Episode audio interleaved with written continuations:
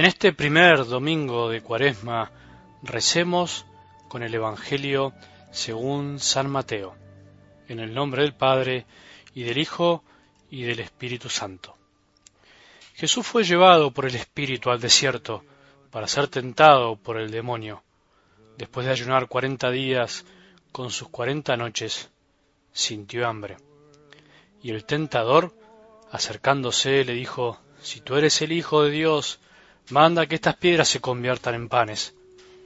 Jesús le respondió, Está escrito, el hombre no vive solamente de pan, sino de toda palabra que sale de la boca de Dios. Luego el demonio llevó a Jesús a la ciudad santa y lo puso en la parte más alta del templo, diciéndole, Si tú eres el Hijo de Dios, tírate abajo, porque está escrito, Dios dará órdenes a sus ángeles y ellos te llevarán en sus manos para que tu pie no tropiece con ninguna piedra. Jesús le respondió, También está escrito, no tentarás al Señor tu Dios. El demonio lo llevó luego a una montaña muy alta. Desde allí le hizo ver todos los reinos del mundo con todo su esplendor y le dijo, Te daré todo esto si te postras para adorarme. Jesús le respondió, Retírate, Satanás, porque está escrito, adorarás al Señor tu Dios y a Él solo rendirás culto. Entonces el demonio lo dejó y unos ángeles se acercaron para servirlo. Palabra del Señor.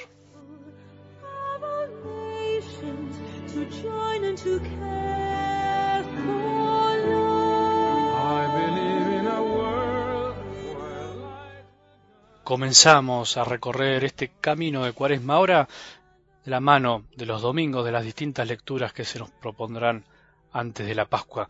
Pero no te olvides algo, nuestra mirada tiene que estar puesta en la Pascua. Es un camino espiritual que nos llevará a mirar a Jesús en la cruz, sufriendo y entregándose por nosotros, pero resucitando para darnos la verdadera vida, la que todos deseamos, ese anhelo profundo de felicidad que nos grita desde el fondo del alma, diciéndonos podemos ser felices, podemos cambiar, podemos vivir de otra manera. Por eso, durante estos domingos nunca quites la mirada de la Pascua. Miremos hacia la Pascua. Y hoy aparecen en este texto, tan conocido a veces por nosotros, las famosas tres tentaciones que Jesús sufre al ir al desierto, al sentir necesidad. Es impulsado por el Espíritu para ir a prepararse, a ayunar, para poder experimentar esa necesidad finalmente no va a ser saciada de cualquier manera. La necesidad profunda que tenemos de Dios y de felicidad no puede ser saciada de cualquier manera. Y podríamos decir que hay una pregunta de fondo, una tentación transversal que cruza las, las tres, que es la que intenta el demonio meter en el corazón de Jesús para que dude de su Padre. Podríamos pensar que es esta pregunta, ¿para qué un Salvador tiene que sufrir? ¿Por qué tienes que sufrir? No necesitas la cruz, no necesitas la entrega. Tu Padre te está engañando. Vos podés salvar al hombre de otra manera, vos podés proponer al hombre cosas grandes, vos podés solucionar los problemas mágicamente, vos podés unirte a los poderes de este mundo para que el hombre se sienta bien. Esa es la pregunta y la tentación de fondo. ¿Querés que te sigan, Jesús? ¿Querés que te sigan?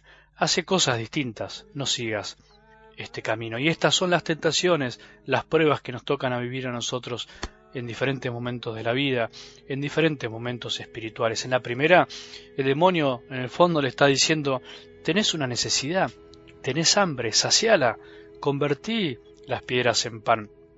Tenés instintos, podríamos llevarlo a nuestra vida, seguilos, tenés instintos de poder, de sexo, deja que fluyan, sos hombre.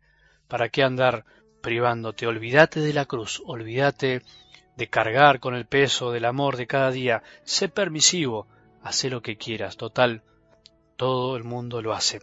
En la segunda tentación, el demonio le propone a Jesús que haga lo que finalmente a los hombres les gusta ver. Hace algo grande, hace algo maravilloso, hace una sorpresa, hace algo que la gente tenga que decir, oh, tirate de arriba, mostrá que sos Dios. Finalmente los hombres olvidarán lo maravilloso, pero hace lo que ellos quieren y te van a seguir. Tírate, sobrepasa el dolor, no sufras. Eso es una maravilla, sobrepasar el dolor. Jesús nos enseñará que el, dolor no hay que sobrepasarlo, no hay que tirarse y saltarlo, sino vivirlo, asumirlo y entregarlo. Salva a los hombres, pero sin cruz.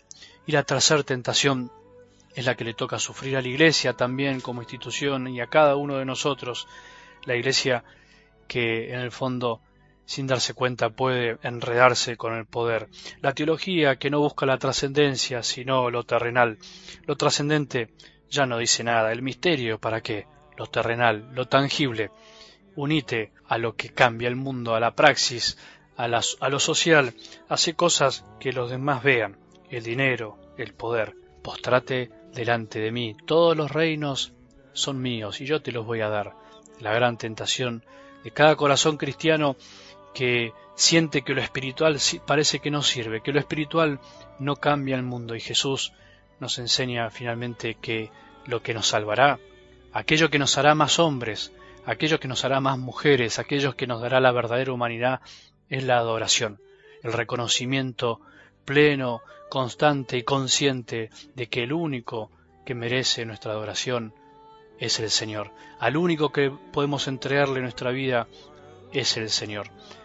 No dejemos que el demonio nos engañe.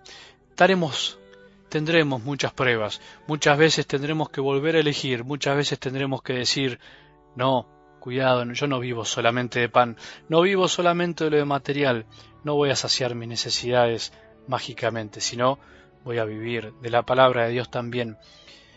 No necesito lo espectacular, a Dios lo encuentro en cada cosa, en lo cotidiano de cada día. No me voy a mezclar con los poderes de este mundo que me proponen dinero, placer y poder, sino que voy a adorar al Señor, mi Dios, al único que me da la vida y al único que me da la salvación. Que tengamos un buen día y que la bendición de Dios, que es Padre misericordioso, Hijo y Espíritu Santo, descienda sobre nuestros corazones y permanezca para siempre. I believe in a world.